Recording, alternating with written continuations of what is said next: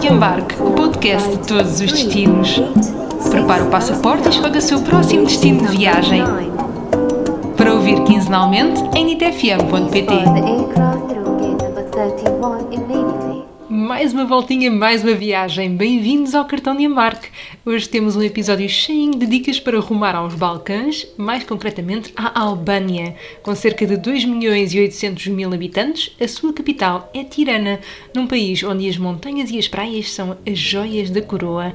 E é precisamente em Tirana que somos recebidos pela Iorida Miestri. Ela é natural de uma pequena cidade albanesa, mas é na capital que está prestes a terminar a sua licenciatura em Ciências da Computação. Em Portugal, a conversa faz-se com uma mulher que é apaixonada por pessoas. Ela preza a liberdade e fala-nos de cada viagem como um momento único, feito de emoções. Para nos guiar pela Albânia, a Tita Sorte. As pessoas normalmente apresentam-se pelas licenciaturas, pelas idades, pelos sítios de onde são, e eu acho tudo isso pode ser importante, mas eu acho que eu sou uma pessoa sonhadora, uh, cujo meu valor de vida é a liberdade, apaixonada por pessoas, sem perceber muito bem porquê, desde sempre. Porque eu lembro que eu era muito pequena, os meus pais não viviam assim tão bem, e eu já na altura uh, pedi à minha mãe para me levar à dona não sei o quê, para irmos levar duas maçãs porque tínhamos quatro. Então eu, eu, eu queria muito ir ter com as pessoas e fazer voluntariado. Claro que isto não era voluntariado, mas era ir oferecer alguma coisa e ver os sorrisos das pessoas. Então, depois acho que levei um bocado a minha vida por esse caminho, por isso optei por uh, tirar as minhas, as minha, a minha licenciatura e tudo na área da psicologia, porque, um, porque senti que seria por aí, mas na verdade não foi sempre esse o meu caminho mas sim, agora é esse o meu caminho. Estava a ouvir a falar em, em, liberdade e também no teu gosto, ir ao encontro, não é? De procurar pessoas e acho que isso é assim quase os dois ingredientes perfeitos para, é claro que gostas de viajar, não é? E aquilo que tu fazes em viagem, mas por outro lado, aquilo que nos contavas também me lembrava que, enfim, é impossível falar de ti, das tuas viagens, sem falar também um, o carácter de serviço comunitário, de voluntariado, também tens feito. Como é que isto começou a acontecer na tua vida? Olha, Rita, eu viajei, eu só comecei a viajar muito tarde. Uh, seria muito romântico dizer que eu viajei. Não, eu, eu tive que trabalhar para começar a viajar, tive que começar por sítios pequenos, tive que começar a um, priorizar muito. E então, esta, esta sensação de ter que batalhar muito para poder ir, nem que fosse um fim de semana, fez de mim uh, alguém que se começou a apaixonar pelas viagens, mas sabia que não era possível fazê-lo, e estamos a falar há 20 e tal anos atrás, não era possível fazê-lo de uma forma regular, não era possível fazê-lo de uma forma uh, luxuosa, e, e eu descobri que essa era a minha forma, que era mochila às costas, que era pedir para ir fazer um género de voluntariado que já na altura, agora há imensas organizações, na altura não havia muito, então eu tentava estabelecer parcerias com as câmaras, tentava chegar aos sítios e perguntar se me davam, recordo-me há 20 anos, em, em Cabo Verde, se me davam um, um, uma caminha e se me davam alguma coisinha para comer para poder ficar lá uma semana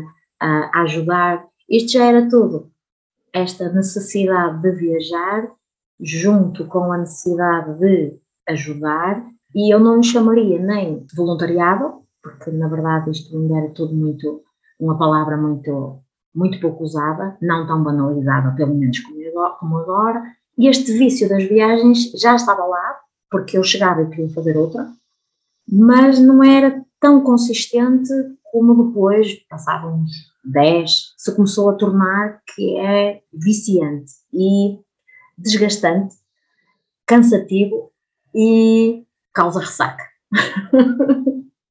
E adição. muita, muita adição. Tens ideia de quantos países é que já visitaste? Tenho. Tenho, primeiro porque não sou aquelas pessoas que dizem, ah, os países não interessam, o número de países interessa. Eu tive, fiz muito sacrifício para ir a todos os lados que eu fui, cada, cada carimbo, cada país, cada representa um, uma, uma, sabes, um, uma prioridade minha, uma luta, um, um sonho, um projeto concretizado, então eu gosto. E contei-os há muito tempo atrás e depois, logicamente, que a, contabilização, a contabilidade é feita de uma forma natural. Portanto, eu tenho neste momento 62 e gosto muito de dizer que tenho este número redondo e estou ansiosa por ter 70. O próximo objetivo está aqui, é os 70. Mas está mesmo, porque ainda por cima o 7 é o meu número favorito, então eu quero ter 70. E, e digo que em final de 2024, até porque isto agora está mais parado, mais caro, eu digo que quero ter 70. Entre esses 62 países está a Albânia, que é o país de que vamos falar também neste episódio especialmente. Tu estiveste lá, foi no ano passado? Sim, o ano passado em setembro. Como é que surgiu essa viagem? Porquê a Albânia? Olha, eu tive a Jordânia anulada várias vezes desde o início da pandemia. No entanto, a Jordânia depois ficou mais cara e eu comecei a procurar alternativas. E em um, julho, a minha amiga, que já ia comigo à, à Jordânia, uh, começamos a procurar e eu disse-lhe: Eu gostava de ir à Albânia. E ela, a Albânia, porque há sempre algum, sabes, a Albânia não é algo, agora sim, mas a Albânia não foi sempre aquele país de que ah, é o meu sonho ir à Albânia, não. Então, a Albânia, e vou-te dizer porque é que eu queria muito ir à Albânia. Primeiro porque tinha um amigo que já lá andava e tinha outro que ia. E ambos me diziam que era uma aposta por tudo, eh, pelas praias, pelas montanhas, pela comida, pelo valor e que depois realmente me foram dando feedback e foi alimentando este meu bichinho de que eu tenho que ir à Albânia porque está na hora de ir à Albânia. E depois quando lá chegaste, o que é que foi esse valor que tu falavas, não é? O que é que encontraste afinal por lá? A verdade é que, como eu dizia antes, a Albânia nunca, nunca foi um país que tu ouvisses falar muito, ou, não é? Mas a Albânia surpreendeu-me. Sabes aquela, aquele amor por falar pela Albânia? Eu tenho, eu, eu falo com o amor de muitos países, muitos mesmo, até porque eu cresço em todos eles, eu aprendo em todos eles, eu vivo esta metamorfose em todos eles, mas da Albânia, eu não sei se foi por ser no final de um período de pandemia, embora eu tivesse viajado, eu fui a Beirut, eu fui ao Líbano, eu fui a, a, a Santo Tomé, eu fui a vários sítios, mas eu confesso que a Albânia me marcou porque provavelmente superou as minhas expectativas em tudo, em tudo. É que há países que superam as expectativas em determinadas áreas, mas a Albânia surpreendeu-me em tudo. Quando tu pensas que é um país que esteve fechado tantos anos, que está ainda uh, pouco preparado, e pouco mesmo, para o turismo, mas que toda a gente que vai, toda a gente diz que vai explodir. É um país pequeno, mas com uma cadeia montanhosa, com umas praias, com uma comida, com uns sorrisos, com uma tentativa constante de te agradar e de te, e de te dar o melhor, e tu pensas assim, hum, estão reunidas aqui as condições todas para ser um país maravilhoso de se visitar. E então, todos os dias, eu seguia mais ou menos aquilo que eu tinha definido que ia fazer, que já te digo o que é que, o que, é que foi, e todos os dias eu me continuava a surpreender muito mais do que eu tinha imaginado e percebi que até tinha conseguido fazer aquele mini plano ideal, deixando-me deixando fluir naqueles 11 dias, deixei-me levar e a verdade é que estou ansiosa por lá voltar. Acho que esse é mesmo o melhor sentimento que nós podemos trazer. Até porque tu falaste aqui nas montanhas, nas praias. Bem, a Albânia tem inclusivamente ilhas que parecem ser paradisíacas, mas já lá vamos para nos falar sobre o plano, não é? Aquele plano que tu foste seguindo na Albânia. Ah, mas gostava também de perguntar relativamente aos albaneses, não é? Ah, quando lá chegaste, ah, falaste também aqui, referiste a questão, enfim, da preparação ou não a nível turístico. Como é que foi? Foi fácil? Há uma dificuldade imensa na, no inglês, mas esforçam-se. Sabes, eu prefiro alguém que não sabe falar muito bem inglês, mas que se esforça através da comunicação não verbal e que te sorri e que te pergunta, que te, não sabe como te perguntar se tens fome. Então passa-te a mão na barriga e começa-te a fazer gestos para a boca, a perguntar se tens fome e se queres alguma coisinha. E tu sentes que a pessoa que te está a dar mimo e, e que está preocupada contigo. Esta, esta forma deles receberem e de te darem abraço no final, quando tu vais embora, e de te pedirem volte, e de te respeitarem. Então eu fiquei rendida porque para mim isso é, em todos os países que vou, uma das coisas mais impactantes para o meu regresso. Há uns dias, quando falávamos, tu dizias que falas sempre muito em emoções, não é?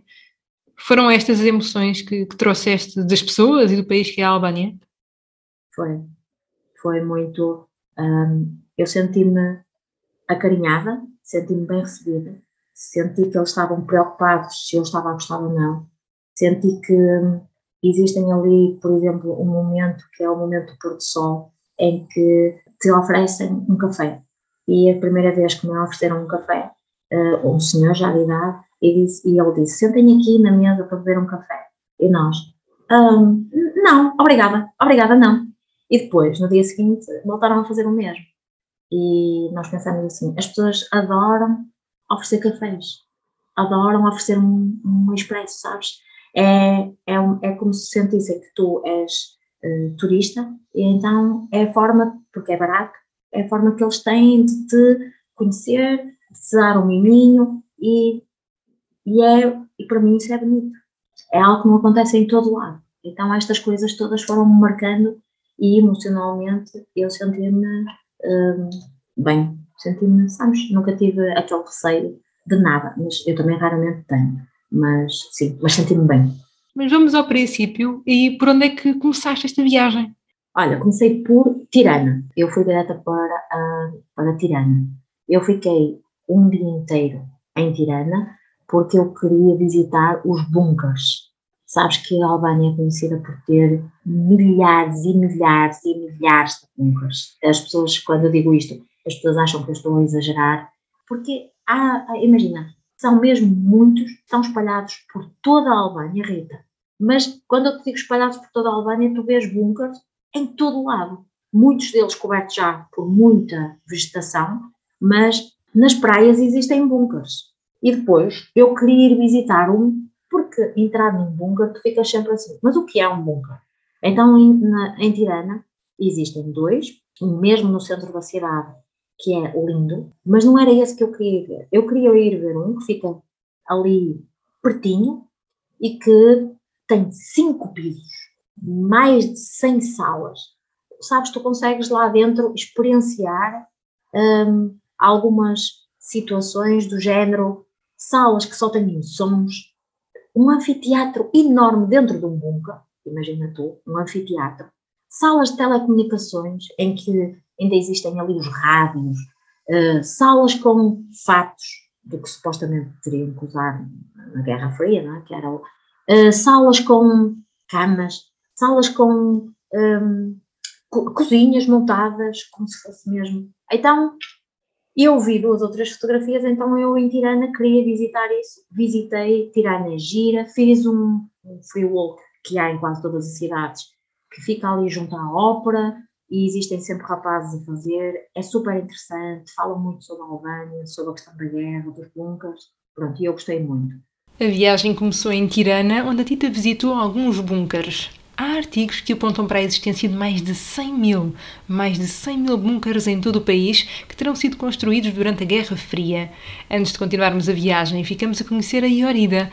Ela é natural de uma pequena cidade chamada Polichan, onde encontramos montanhas, rios e muita natureza, até porque bem perto dali está o Monte Tomor, ideal para os amantes de trilhos. E não é que durante muito tempo Polichan não aparecia nos mapas? É que era aqui, nesta pequena cidade, que se encontrava uma importante fábrica de armas e munições que abriu em 1962. Oh, well, I can say that even though Tirana is the capital, I actually love more my city than Tirana, even though you can do most of the things here. because uh, where I come from, you have uh, the mountain, uh, the river, and like everything that a nature can bring you. Because like the air is so clean. Um, it's a quiet city. Uh, you can do walks. Uh, you can go on the mountain if you want, like if you like hiking. And you can also go to the river if you want to swim. And like for summer, it's perfect and that's why like i like it better i mean of course i was born there but back in the days it was not shown in the a map because like there's a factory that produces bullets. It used to be uh, not shown in the map my city because more because like uh, security reasons.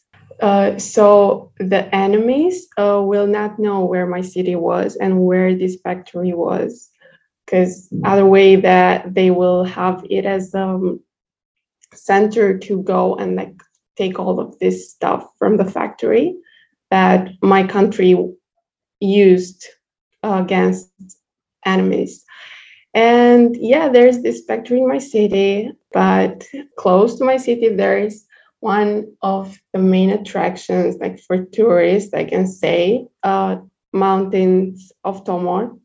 Uh, and I see a lot of tourists going there and like for hiking because it's a really uh, big mountain. And yeah, like if you are someone that like likes hiking, like uh, Tomor is a really good attraction. You can go because it has parks and like all, all you need there. So now that we know all this about your city, that seems to be really interesting and unique, you know, with his, mm-hmm. with history and so on. What can you tell us about Tirana? Because you are living in the capital city, as you told us before, uh, doing your bachelor. How can mm-hmm. you uh, describe us the life in the big city? Well, as I said, Tirana is the capital of Albania, and it's the biggest city here and I can say that it's the whole life is here because you have everything you, you need here in Tirana.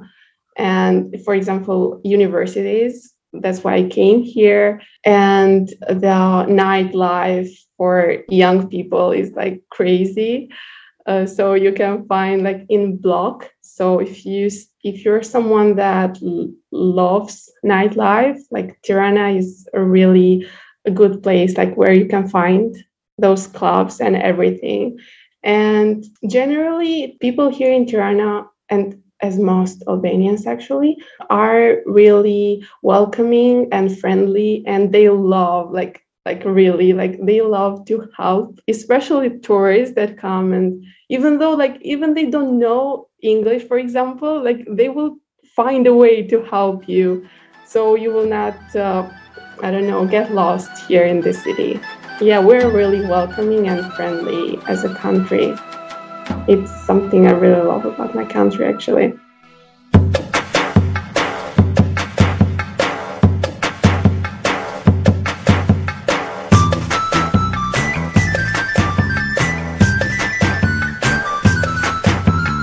about the whole country, what else should shouldn't we skip while visiting Albania? What are your favorite places? Oh, honestly, like you shouldn't skip anything here because like in every spot that you will go, like there is always something to see.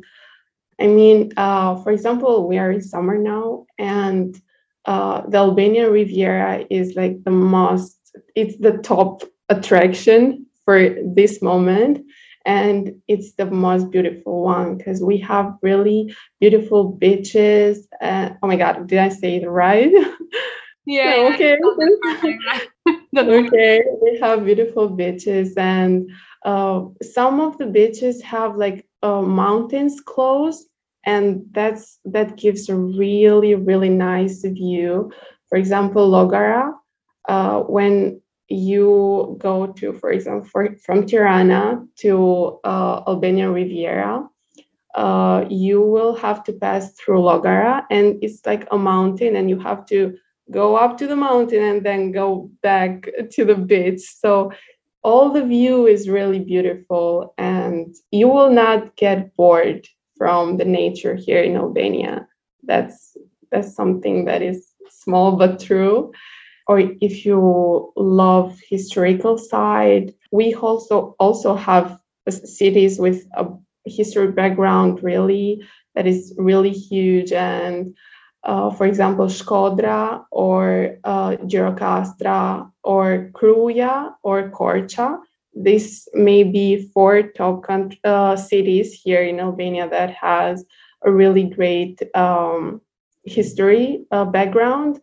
And not only those four, but if you come to Albania, you shouldn't skip the Lake of Butrind and the Park of Butrind. Like you will be amazed from all the historical side there i don't know how to how to describe it like you just you just shouldn't skip going there and you should also visit the blue eye uh, where it's really close to Butrind. So uh, if you go to Park of Butrind, you should go to Blue Eye too. It's called the Blue Eye because the water there is so cold and like so blue.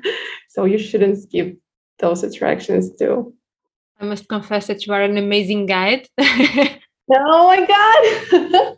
really, it's been amazing to have this small trip around Albania with you. But we oh. were speaking already about these amazing places that we shouldn't um, miss. We spoke about your place, about Tirana as well. But mm -hmm. I'm mm-hmm. curious to ask you, you know, are there some main traditions or maybe some cultural uh, characteristics that you think maybe define Albania and the Albanian people? I will say that food, yeah, it's, I will not say that it's too rich, but like what it has, it's really like something that you should, uh, you should try and you probably will try when you come here. So the traditional food here is really good. Uh, mostly it's like Mediterranean food, uh, meat and salad. Uh, those are like the main plates, but we also have some uh, traditional dishes, uh, for example, burek or tavkosi. I will not say that are like Albanians, Albanians, because we used to be for 500 years uh, Turkey, uh, Turkey used to has our country. So like we have quite some uh, dishes from Turkey as well. So if you say baklava, for example, it's a it's a dessert that comes from Turkey. Like Turkey has it as its own. So we also uh, do it here, but it's not that is it's like our. It's not ours. I can say that Albanians are very trusting as persons like uh, you can make a friend here like really really fast it's like sure that they will not break your trust if you really like make a good friend because back in the days like from the north at the north side like albanians had had this as a virtue like the trust and we yeah we identify as a very trusting people i will say and yeah, we are friendly, positive. We know how to make fun and and have a good time with people. E como disse a Iorida, ela é mesmo a melhor embaixadora albanesa que podíamos ter no cartão de embarque. Recordou-nos que o país foi governado pelo Império Otomano durante cerca de 500 anos, sendo que hoje ainda podemos sentir esta marca, especialmente no que toca à gastronomia. E falando de locais a visitar, bom, vamos recapitular as cidades históricas de Shkodra, Girocastra, Kruja e Korcha. Junta-se ainda o Parque Nacional de Logara e o Lago Azul, uma nascente de águas azuis e cristalinas, isto apenas para nomear alguns dos sítios que não podemos mesmo perder, até porque nos falta falar sobre a Riviera Albanesa, e aqui contamos com a ajuda de Tita, que depois de fazer trilhos no norte do país, pegou no carro e rumou ao sul.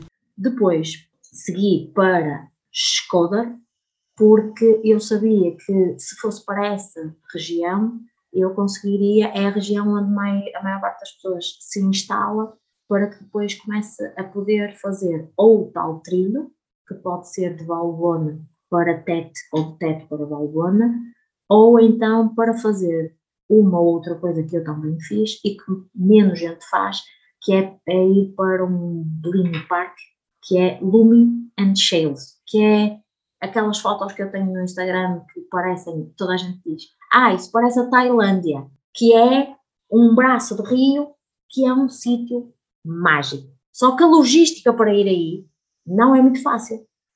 Porque tu tens que, tu estás em Skoda, atenção que Skoda, a cidade é linda, mas na verdade ela é quase como base para poderes fazer estes passeios. Como é que estes passeios acontecem?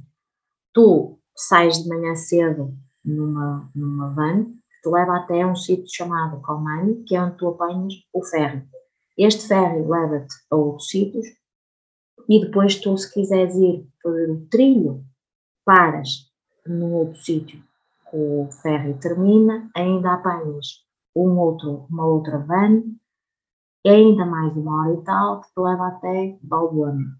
Em Balbona podes dormir lá ou iniciar o trilho de seguida que te leva até Tete, que foi o que eu fiz.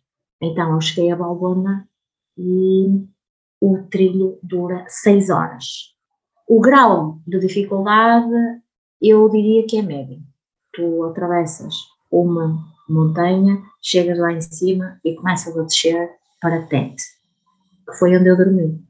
Uh, depois voltas a fazer o percurso todo inverso, minibus, ferry, tudo, e, volta, e voltei a dormir em escura. No dia seguinte fiz precisamente o mesmo. Levanto-me à mesma hora, faço o minibus, só quando chego a Comani eu não vou no barco grande, ou seja, não vou no ferry, naqueles enormes, e vou num barco muito mais pequenino, porque eu vou para o Bellini Park, para ir a Lumion Shales.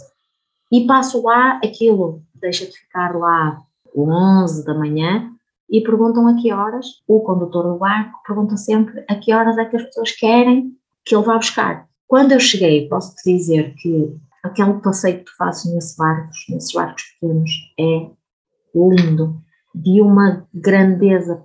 É, tu parece sempre que vais entrar naquelas, naquelas, naquelas, sabes, rochas enormes e parece sempre que quando tu olhas, parece que nunca vai ter a forma de tu entrares e de repente faz um género de uma curva e voltas a ver que afinal aquilo é super largo. É, olha, é brutal. E depois começamos a chegar a Lume, que é uma água transparente, umas pedrinhas brancas, aqueles barquinhos realmente que, que imitam muito aqueles barquinhos da Tailândia, aqueles barquinhos cheios de cores, vermelhos, amarelos, eh, sabes, há muito vermelho, muito vermelho, amarelo, verde, muito, sabe, muita cor, e tu vês aqueles barquinhos todos ali parados, um sítio super tranquilo.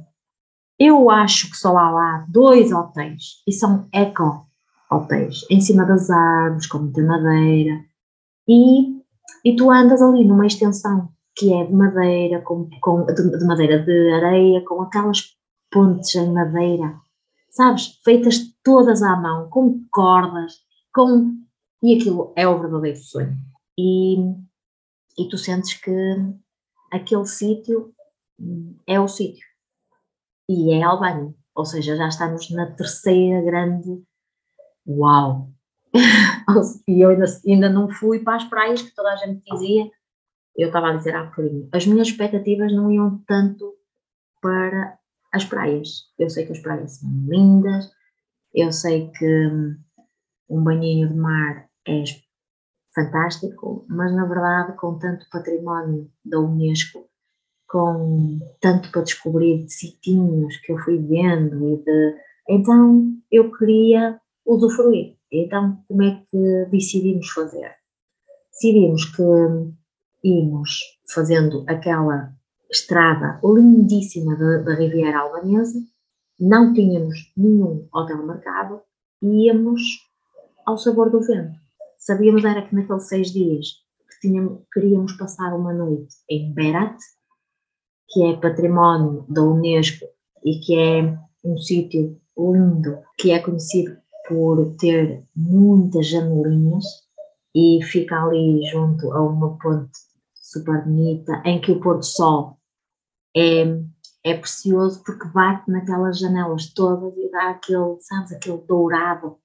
E depois ainda por cima à frente passa ali o rio. Então, nós sabíamos que tínhamos que ir dormir aí porque o pôr do sol é um dos momentos mais bonitos do dia e se o pôr do sol é bonito naquela, então está tudo bem.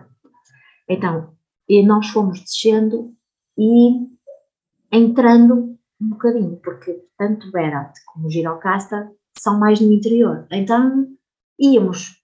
Como é que decidimos fazer? Todas as manhãs estávamos numa praia diferente. E existem praias realmente lindas, porque aquilo é o mar Adriático, é... Nós, a maior parte das vezes que estávamos na praia, apanhávamos rede da Grécia. Imagina a proximidade. Portanto, as praias são de um azul incrível. São hum, já muitas delas de Saranda, ali aquela zona, Dermi, de, já são, já têm, sabes, uma estrutura aceitável, já têm bares bonitos, já têm restaurantes, já têm cafés com, sabes, com uma, uma, uma vibração hum, já de, sabes, daquela vibração turística, de que as músicas, o DJ, pronto. Mas existem todas as outras que tu só tens que parar o carro, seguir ali uma, um género de, um, uns caminhinhos entre as, as, as montanhas, porque algumas praias são. A, a praia é aqui e a montanha está literalmente atrás de ti. E tu tens que percorrer caminhos. E então nós preferimos essas. Levantávamos cedo, fazíamos isso manhã até, imagina, às quatro da tarde, e depois às quatro da tarde íamos para os sítios que tínhamos dito que era o património, que normalmente fica a uma hora, sabes? Nunca é, nunca é muito mais, porque é realmente um país pequenino. Então, as estradas são razoáveis, mas ainda existem algumas de terra. Entramos em Beira, dormimos lá uma noite, fomos extremamente bem recebidas por um senhor chamado Simi, que nunca o esquecerei, que trabalhava lá num hotel e que nos recebeu porque tínhamos sido referenciadas como se fôssemos família, levou-nos à casa dele, levou-nos a ver hotéis que estavam dentro da rocha, dentro da tal rocha, que é onde as casas, a maior parte das casas da Beira surgiram, um, deixou-me subir a um minarete que, que, seria muito, é muito improvável, ainda por cima para mulheres. Deixou. E seguimos para uma outra praia, logo na manhã. Uh, paramos, acho que nesse dia paramos em Dermi, é lindo. Uh, há uma chamada Bora Bora Beach que também estivemos. Há, olha, há tantas vlogs, há muitas, muitas, muitas. É questão de ir fazendo essa riviera e é muito uma questão de quereres caminhar mais ou menos. Depois voltamos a fazer mais um dia de praia, dormimos ali a meio, aí mais próximo de Saranda, fomos a dois ou três castelos, porque aquilo tem uma riqueza, é um património, tem muitos castelos. Depois continuávamos nas praias, a explorar e faltávamos um sítio que eu também sabia que ia ser muito bom. Deste eu não tinha pesquisado mesmo nada, sabia só que havia um sítio muito giro chamado Girocasta e eu queria ir lá, que também era património da Unesco. Olha, Girocasta tem umas ruas com uma calçada e com, sabes, e com umas lojas que te faz acelerar o coração. Tu não percebes muito bem porquê, mas é, é uma coisa muito pitoresca, é, é muito único, é, não sei dizer, é diferente mesmo. Depois tem um castelo lá em cima, que não sei bem se é um castelo ou se é um forte, e que depois tem um pôr do sol em que tu caminhas num determinado muro muito alto, ainda tens muito bem preservado as questões dos, dos canhões e do material de guerra, e depois uh, tens ali um sítio que consegues ver as montanhas todas e o sol a refletir naquelas montanhas. Eu tenho uma foto que há pessoas que me dizem Parece que as montanhas têm, sabes, ouro. Uh, vivi, vivi uma, ao máximo a, a Albânia e o que ela me trouxe, e trouxe-me muito. Portanto. Eu ia pegar precisamente por aí porque E nós percebemos, não precisavas de dizer agora, percebemos que ao levar-nos contigo a revisitar o teu percurso, que a Albânia te deu muito, foi um destino que deu mesmo muito, nas mais variadas vertentes, o que certamente será uma surpresa para, para muita gente. Mas gostava de perguntar se houve algum momento em particular uh, que tu recordes, uh, não sei, com especial carinho uh, desta viagem. É tantos, Rita, por causa daquilo que eu te ia dizendo.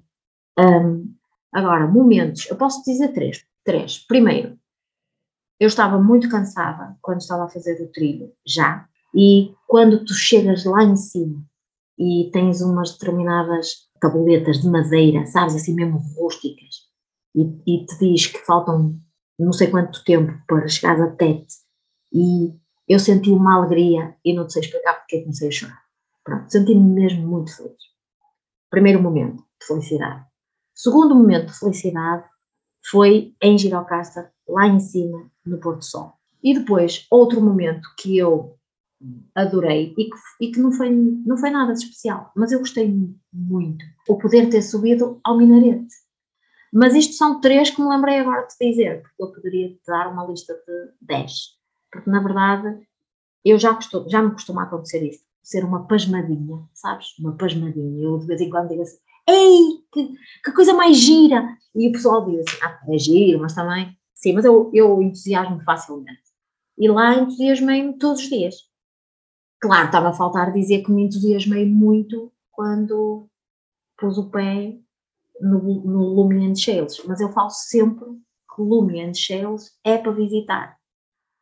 Okay. E tu achas que a Albânia vai ser cada vez mais um destino mais procurado?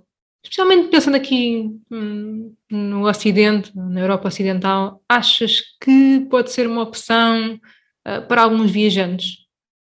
Não tenho dúvidas. A Albânia hum, será hum, uma, uma opção. Hum, uma explosão turística nos próximos tempos. Basta ver que agora, por exemplo, há um mês, eu sei que mais ou menos quatro grupos andavam na Albânia e estavam completamente cheios. Ou seja, claro que às vezes pode não ser só a Albânia, pode ser os Balcãs, sabes? Mas a Albânia já faz parte deste, sabes? Antigamente a Albânia não entrava muito ali. Não, a Albânia entra, sabes, naquele pack dos Balcãs. Então é com toda a certeza um sítio que vai explodir. E agora que já sabemos um pouco mais sobre o país, resta pegar na mochila e partir. Obrigada à Tita e à Iorida por nos darem a conhecer uma Albânia com tanto para dar. Quanto a nós, até ao próximo destino.